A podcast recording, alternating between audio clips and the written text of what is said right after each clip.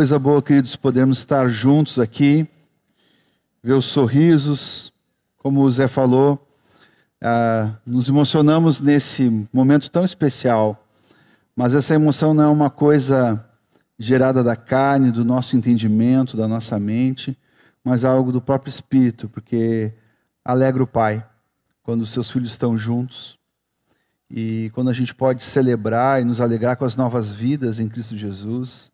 E daqui um pouquinho mais também, algo tão especial que o Senhor colocou, nos deu, que é a sua ceia, estarmos diante da sua mesa. Então é um momento realmente é, impactante, emocionante para nós.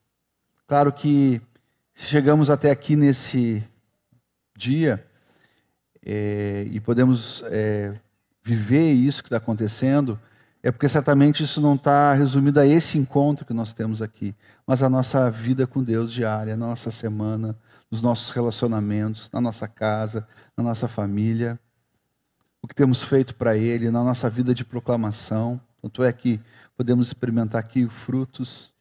Nem tudo é na hora, né? às vezes leva um tempo, mas é assim, os frutos de Deus, como Ele quer fazer com cada um de nós.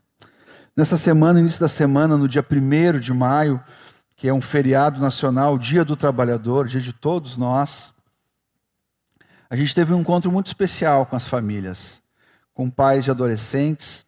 Foram mais ou menos 74, 75, 70 e 78, quase 80 famílias com filhos adolescentes, tinha filhos pequenos também né, alguns jovens, alguns irmãos que foram lá nesse encontro, mas deveria ter mais de 300 pessoas, num tempo muito especial, onde a gente passou o dia para estar juntos. Não havia uma programação fixa, uma dinâmica, mas a importância de estarmos juntos. Né? E aquele dia, o Senhor nos lembrou de uma palavra muito especial com respeito às famílias, tanto lá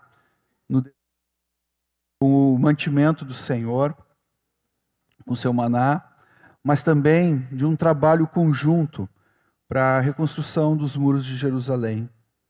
E eu queria convidar vocês para abrirem suas Bíblias em Neemias, capítulo 3.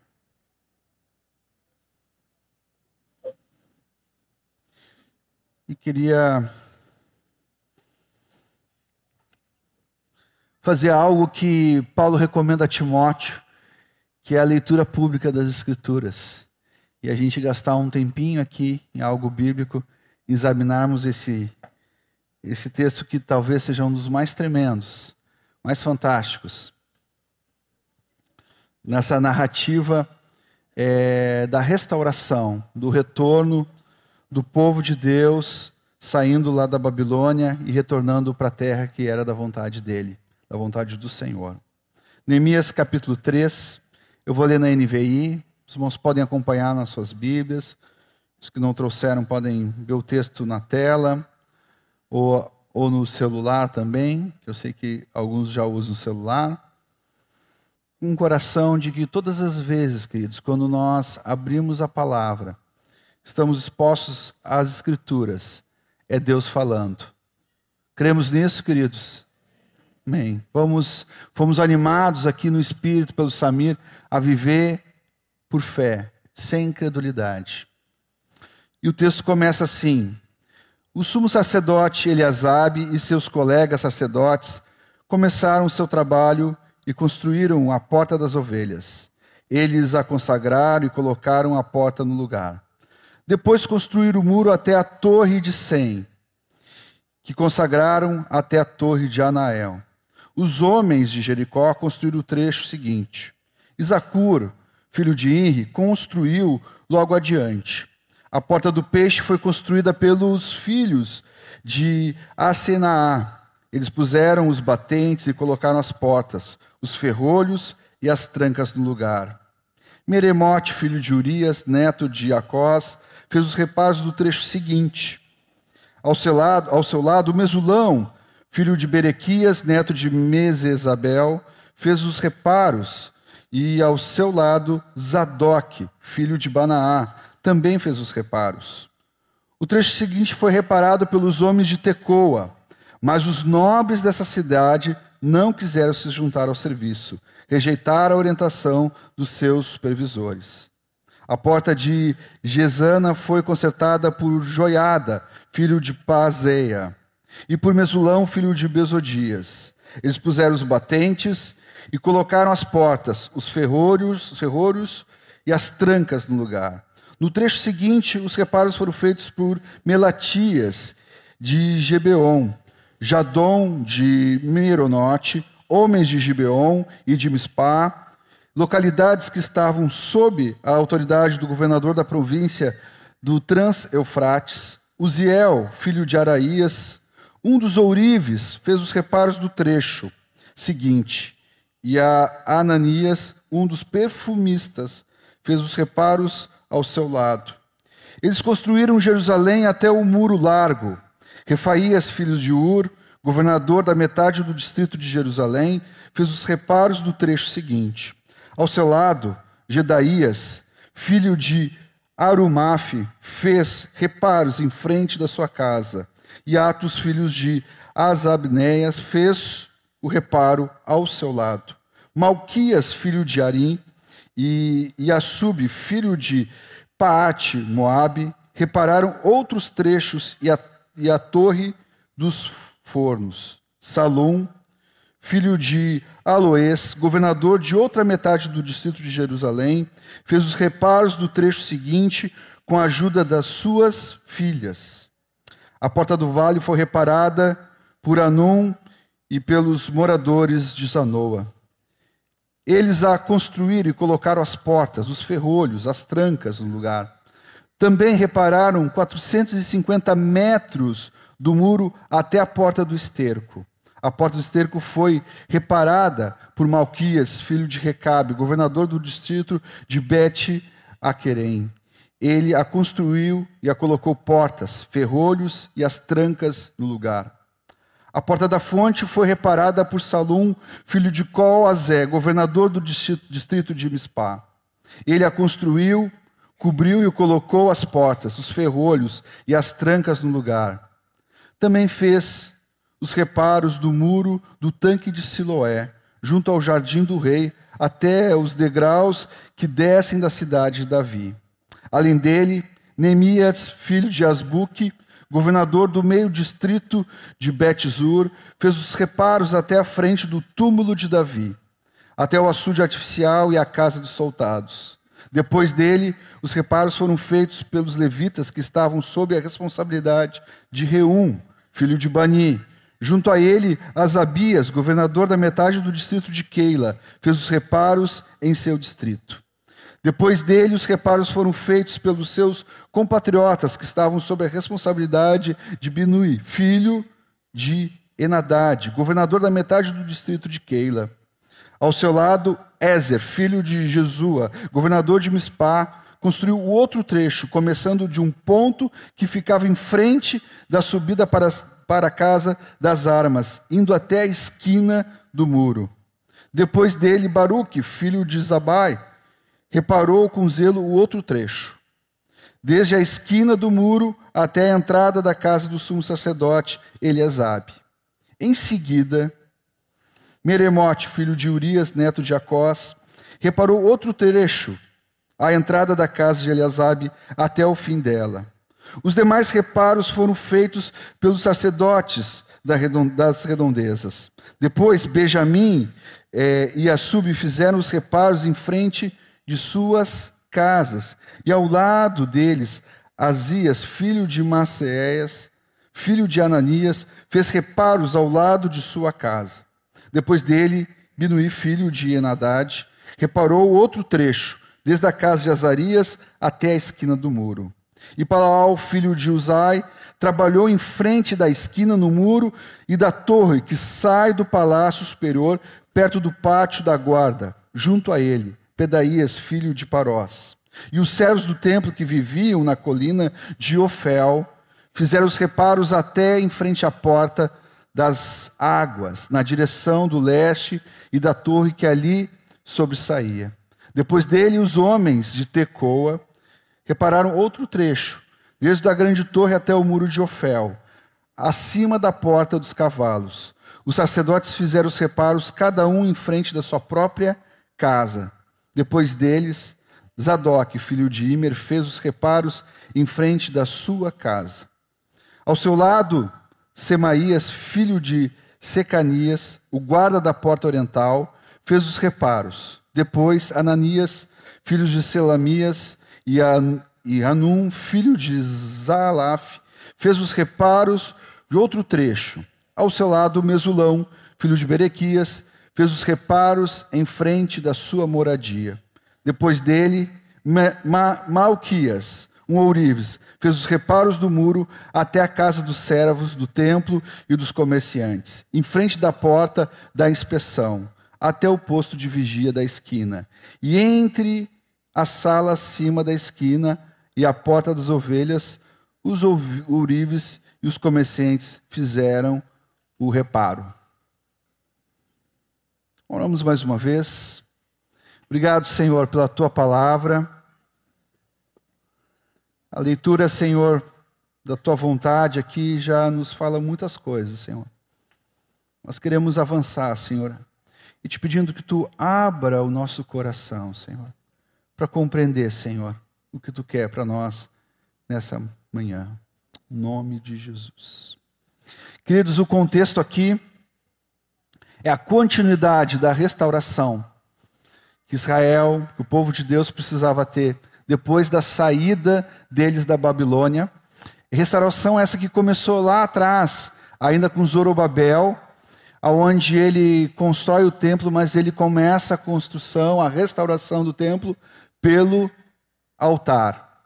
Então começa o altar, do altar começa a se levantar essa o templo e essa esse pequeno trecho que nós lemos aqui está no livro de Neemias é uma continuidade é, dessa narrativa que fala de um de um continuar, um fechamento daquilo que Deus queria fazer através da vida de Neemias, completando e levantando os muros, restaurando os muros.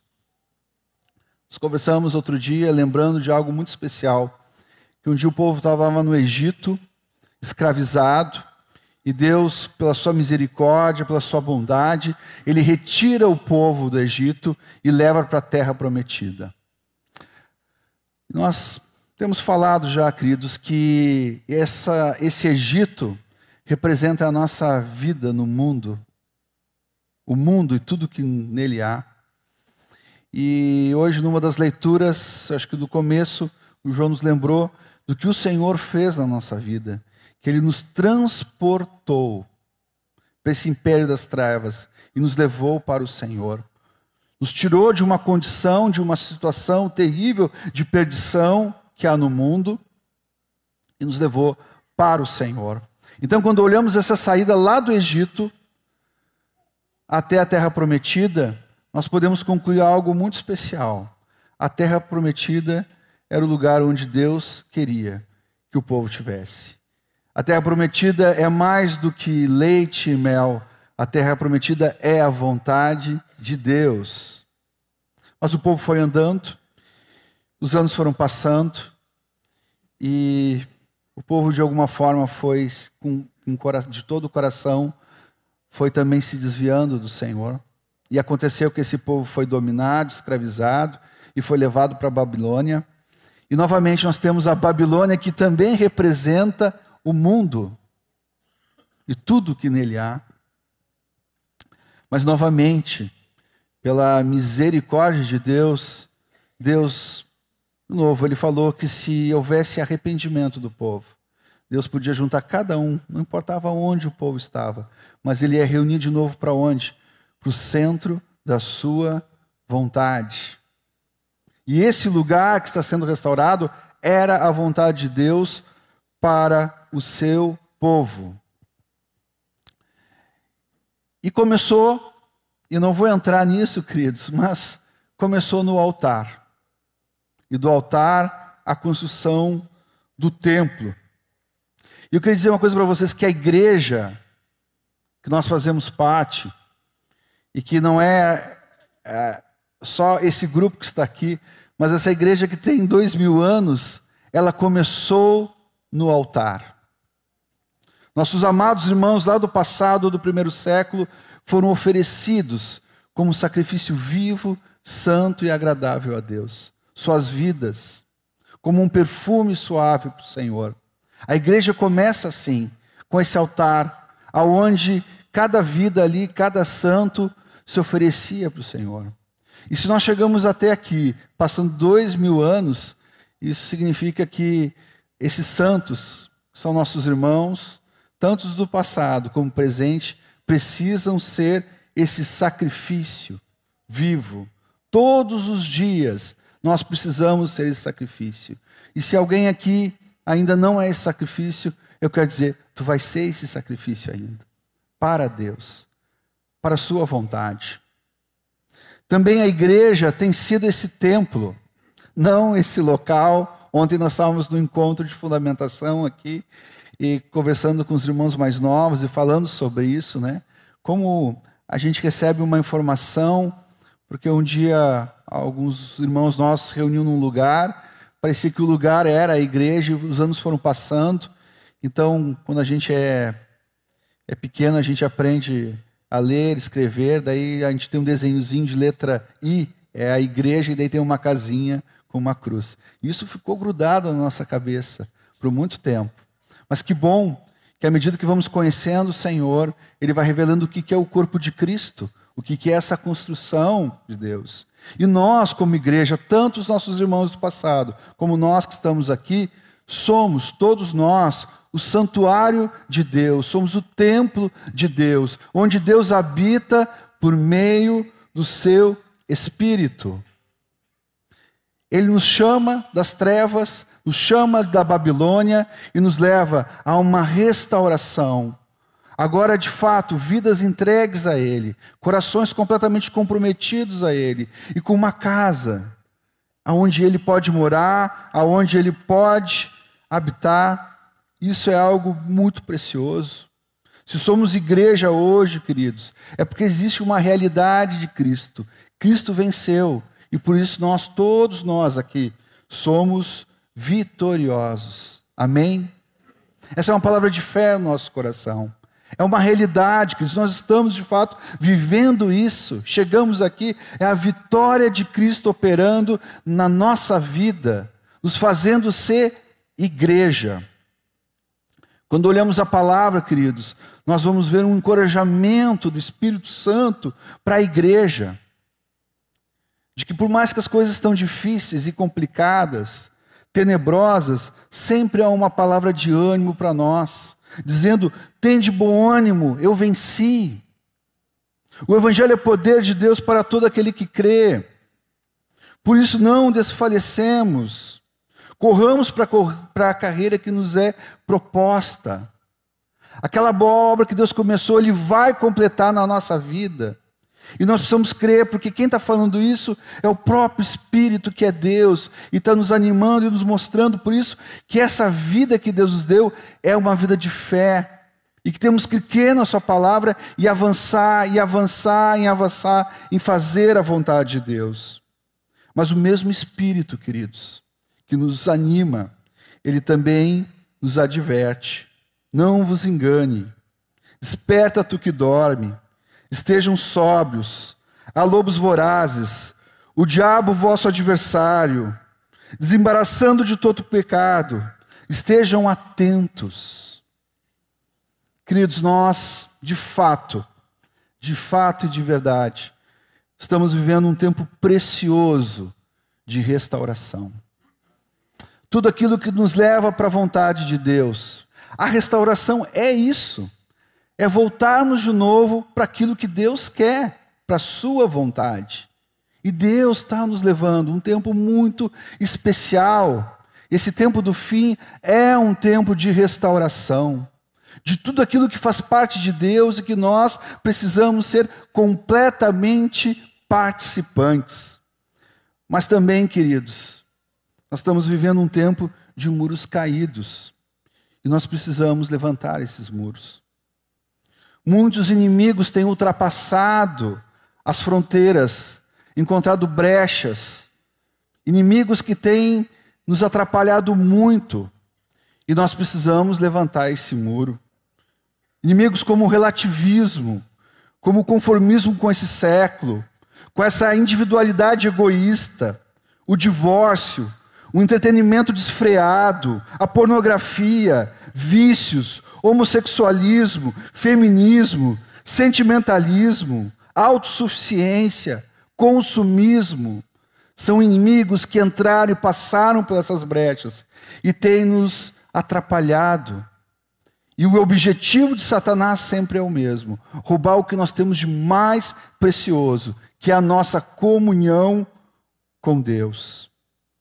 E é certo, queridos, que alguns de nós já sofrem os ataques desses inimigos.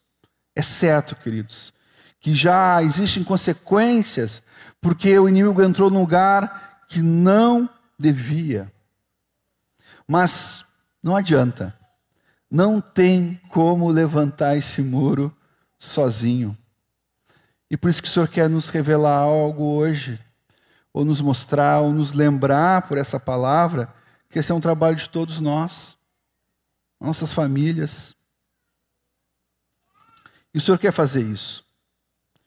Há um clamor do Espírito, a estarmos atentos a cada porta que está caída, cada parte da, do muro que está derrubado. Às vezes a gente olha adiante e parece que uma pedra é tão grande para a gente poder colocar no lugar correto. E como é que eu vou conseguir fazer isso? Como é que eu vou conseguir levantar? Mas não adianta, queridos, é conosco esse trabalho. É com todos nós que precisamos levantar. E começa nessa unidade, começa estando juntos aqui. O fato de ouvirmos essa palavra relembrarmos do que o Senhor colocou, o que o Senhor fez, Ele não escondeu cada detalhe sobre o começo dessa construção. Aliás, o capítulo 3 mostra só os trabalhadores e o que cada um fez. Mas até o capítulo 6 mostra muito trabalho, muita dificuldade, muitos inimigos, muitas situações complicadas que existiam naquele momento ali. Mas o Senhor está nos levantando, queridos, como um exército. O Senhor está nos levantando como uma só família, com seus dons, com a graça que Deus tem dado a cada um de nós. Na lista de Neemias, começa com o sumo sacerdote, aquele das estolas sacerdotais, todo arrumadinho, né? camisa passada, uma posição. Ele lá começa a trabalhar com as pedras, junto com o sumo sacerdote, os demais sacerdotes. Eu diria uma coisa para vocês, irmãos. Eu sei que nós temos falado muito sobre isso, que todos nós fazemos parte de um sacerdócio.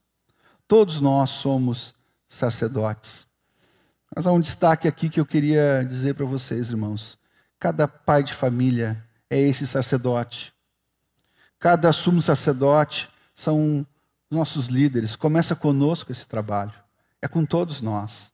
E todos nós temos que pegar no pesado. E a lista continua com ourives, gente que trabalha com coisa refinada, perfumista. Eu fico pensando como é que é a mão de um perfumista para levantar uma pedra.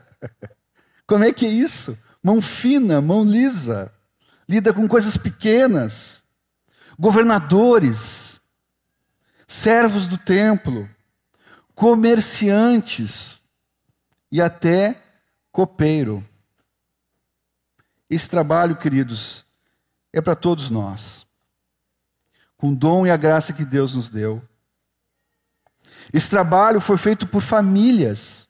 Tanto que quando olhamos essa lista, a gente vai ver filho de alguém. Eu não vou ousar repetir um nome sem ler aqueles nomes. E se alguém está querendo dar nome para filhos, não é a melhor lista. Mas estava ali alguém que era filho de alguém. E esse filho de alguém significa famílias. Esse trabalho era contínuo, ele não parava, não tinha como ter descanso nesse trabalho. A conclusão desse, da construção do muro, da restauração, foram em 52 dias. Pedras gigantescas.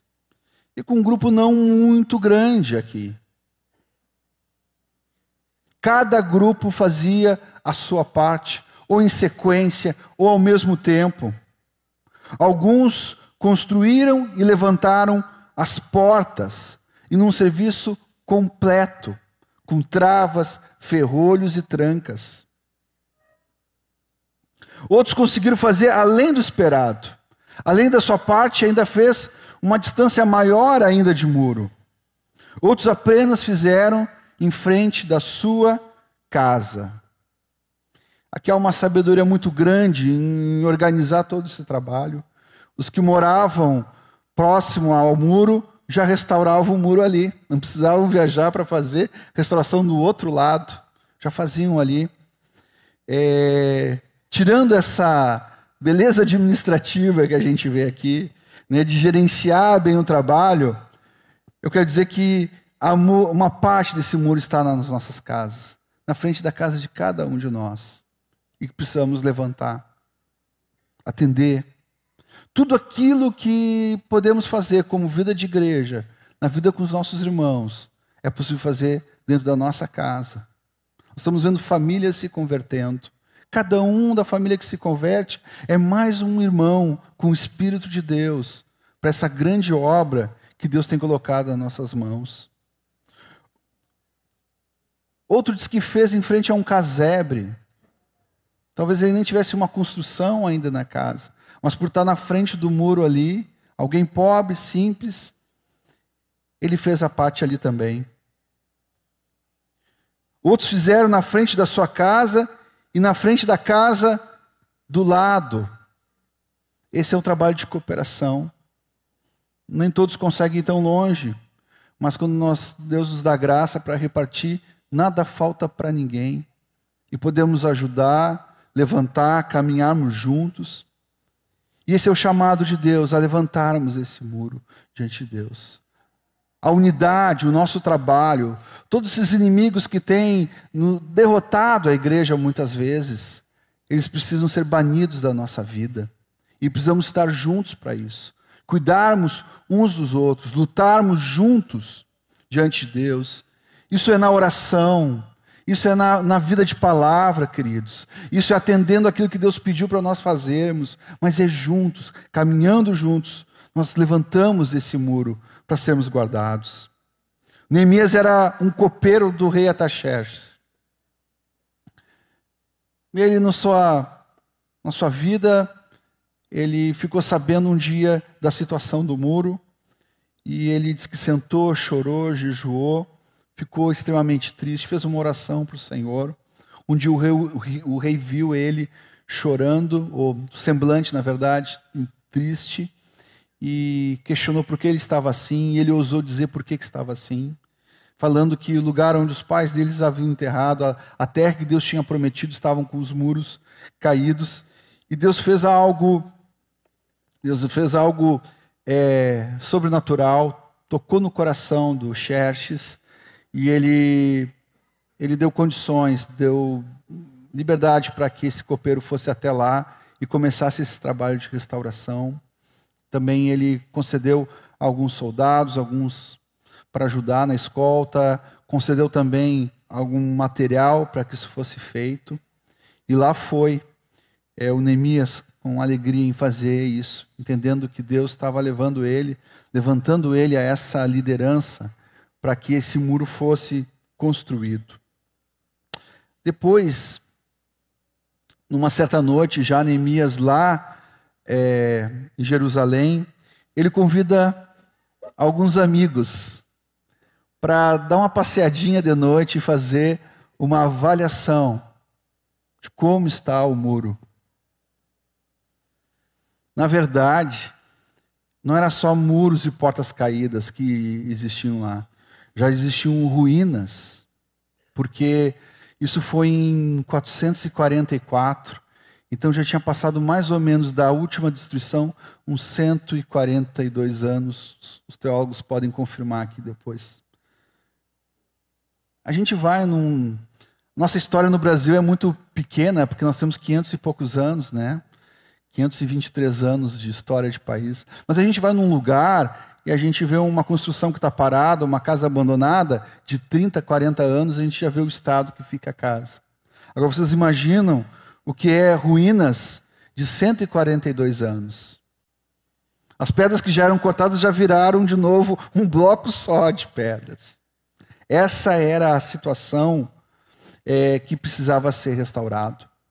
Às vezes a gente vê algumas situações, a gente olha a nossa vida, olha a nossa casa, e parece que passou tanto tempo da destruição que parece que não tem mais condições de ser consertado, não tem mais condições de ser edificado e levantado. Talvez naquele passeio, naquela caminhada que eles estavam fazendo, ou estavam a cavalo, não lembro agora a narrativa, eles estavam olhando ali, tudo aquilo ali, dizendo assim: o que, que é isso? Está tudo no chão. Tem um amado irmão nosso, quando às vezes vamos tratar uma situação complicada, ele sempre tem uma palavra de ânimo. Não é aquela que eu falo, é outra. Ele diz, ó, não é terra arrasada. É verdade, que bom.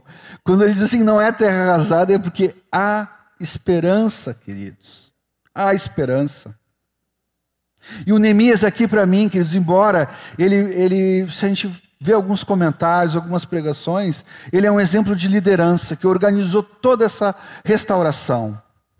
Organizou por famílias. Depois nós vamos ver na continuidade, não hoje, mas vocês podem ver nessa semana, cada situação que aconteceu, que tinha questões políticas, questões sociais, havia uma fome, havia falta de dinheiro. E Deus deu graça para que ele pudesse trazer uma harmonia, para que a vontade de Deus estabelecesse naquele lugar. Embora a gente pode, possa ver Neemias como esse homem líder, eu queria dizer que, para mim, o Neemias é uma figura do Espírito Santo. Até porque o nome dele significa Deus consola. E é o que nós precisamos nesses dias: sermos consolados e confortados e animados pelo Espírito Santo para essa obra que Deus tem para fazer.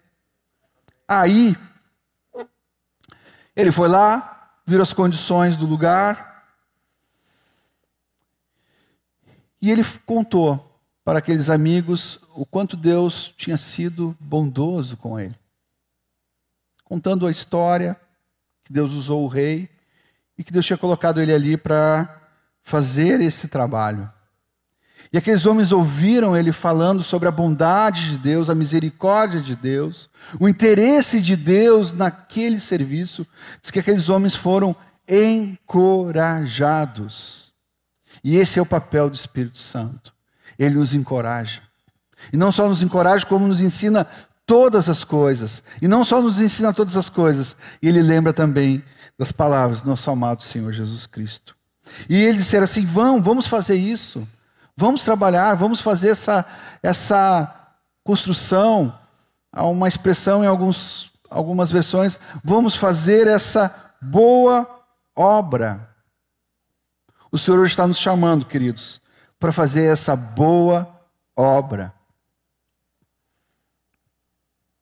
Pode ser, queridos, que ainda nessa semana ou ainda hoje, ou nos dias que vão vir, alguns irmãos procurem vocês para dizer assim: vamos fazer uma boa obra onde você está, vamos fazer uma boa obra na tua casa, vamos fazer uma boa obra nos muros que precisam ser levantados perto da tua casa. Irmãos, e nós temos que ser encorajados e crer que o Senhor está conosco. Nós não podemos ser como aqueles nobres de Tecoa, diz que eles não quiseram participar. E o Senhor não escondeu isso da palavra. Alguns, uma minoria, poucos, não quiseram ser participantes disso. Mas Deus está chamando todos nós para nós fazermos essa boa obra. Estamos juntos.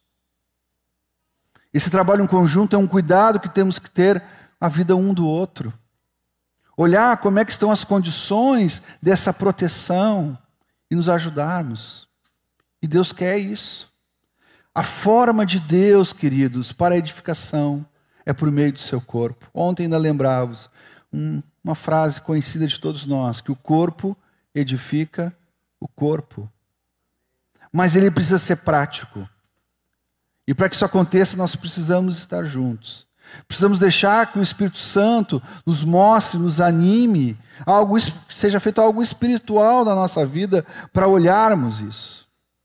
Eu fico pensando que a gente pode pensar agora como esse passeio à noite e a gente, o Espírito Santo nos mostrando como que está a nossa vida, como que está a nossa, nossa família, aqueles que nós estamos cuidando, que estamos atendendo. E a gente pode ver muitas situações. Podemos, o Espírito Santo tem o poder de nos mostrar e fazer uma análise do céu. Hoje é um dia de ceia e muitas vezes não lembramos daquele texto de 1 Coríntios 11 que diz: examina-se o homem a si mesmo. Sempre esse exame tem que acontecer. A gente fala de um autoexame mas esse autoexame precisa ser um exame do alto. É Cristo iluminando o nosso coração, é o Espírito Santo é, nos convencendo da situação que nós estamos para poder crescer. Mas, queridos, não é terra arrasada. Já temos um altar levantado. Somos o templo de Deus, morada de Deus. Deus está conosco nesse serviço e nós precisamos avançar e marchar. Eu quero finalizar com João 10, 9. Diz assim: Disse Jesus: Eu sou a porta das ovelhas. Quem entrar por mim será salvo. Poderá entrar e sair e encontrará pastagem. Nós poderíamos tirar muitas lições aqui dessa relação deste eu sou de Jesus que está aqui em João com a reconstrução do muro de Jerusalém. Mas eu queria trazer duas coisas apenas para nós finalizarmos aqui. A primeira é que temos um trabalho para ser feito, queridos, mas começa com Jesus. O sumo sacerdote, os sacerdotes começaram na porta das ovelhas e foram construindo, construindo. o final dessa construção chega novamente na porta das ovelhas. Pois dele, queridos, por ele e para ele são todas as coisas. Ele disse assim: que sem mim nada podeis fazer. Ele diz que ele é o Alfa e o Ômega, o princípio e fim. Ele é o princípio dessa obra na nossa vida, dessa obra redentora, que hoje nós vimos aqui algo tão precioso através do batismo, mas é completado nele mesmo. É nele que se completa. Há uma obra que Deus quer de nós. É Ele que vai começar e é Ele que vai completar. Outra verdade é que na nossa unidade como igreja, queridos, no amor, no estarmos juntos, é que podemos apresentar a porta das ovelhas. Deus quer fazer de nós, queridos, um lugar fortificado, um lugar de refúgio, um lugar seguro, mas que também tem uma porta que é Jesus, e que todos aqueles que querem estar seguros nesse lugar podem correr para a porta das ovelhas, que vai encontrar pastagem. E nós, ao longo de todos esses anos, queridos, temos recebido uma boa pastagem, cheio de amor, cheio de carinho do nosso Senhor Jesus. Então, queridos, um convite do Espírito para nós. Vamos estar juntos, vamos reconstruir, vamos levantar esses muros, para que esses inimigos não venham. Existem tantos outros inimigos, faltaria aqui tempo para falar deles, mas não é dos inimigos que nós queremos falar. Nós queremos falar da boa obra que Deus colocou nas nossas mãos para nós fazermos. Obrigado, Pai, pelo teu amor, Senhor. Obrigado pela tua palavra, Senhor. Queremos, Senhor, de fato, Senhor, crescer, Senhor, nessa verdade, Senhor. Pai, te pedimos, Pai, pelo teu Espírito Santo e nos mostrar e nos dar, nos levar essa consciência, Senhor, que todos nós fazemos parte, Pai, dessa construção. Que é um trabalho em cada família, em cada grupo, em cada bairro, em cada rua, em cada condomínio, Senhor, de levantar essa proteção, levantar essas portas, Pai. Tu ser exaltado, Senhor, com a porta das ovelhas, onde esse mundo, Pai, caído, desesperado, pode encontrar esperança e segurança eterna, Senhor. Nos leva hoje, Pai, mais um passo para a tua vontade, Senhor, para o centro da tua vontade, Pai. Nome do Senhor Jesus Cristo. Amém.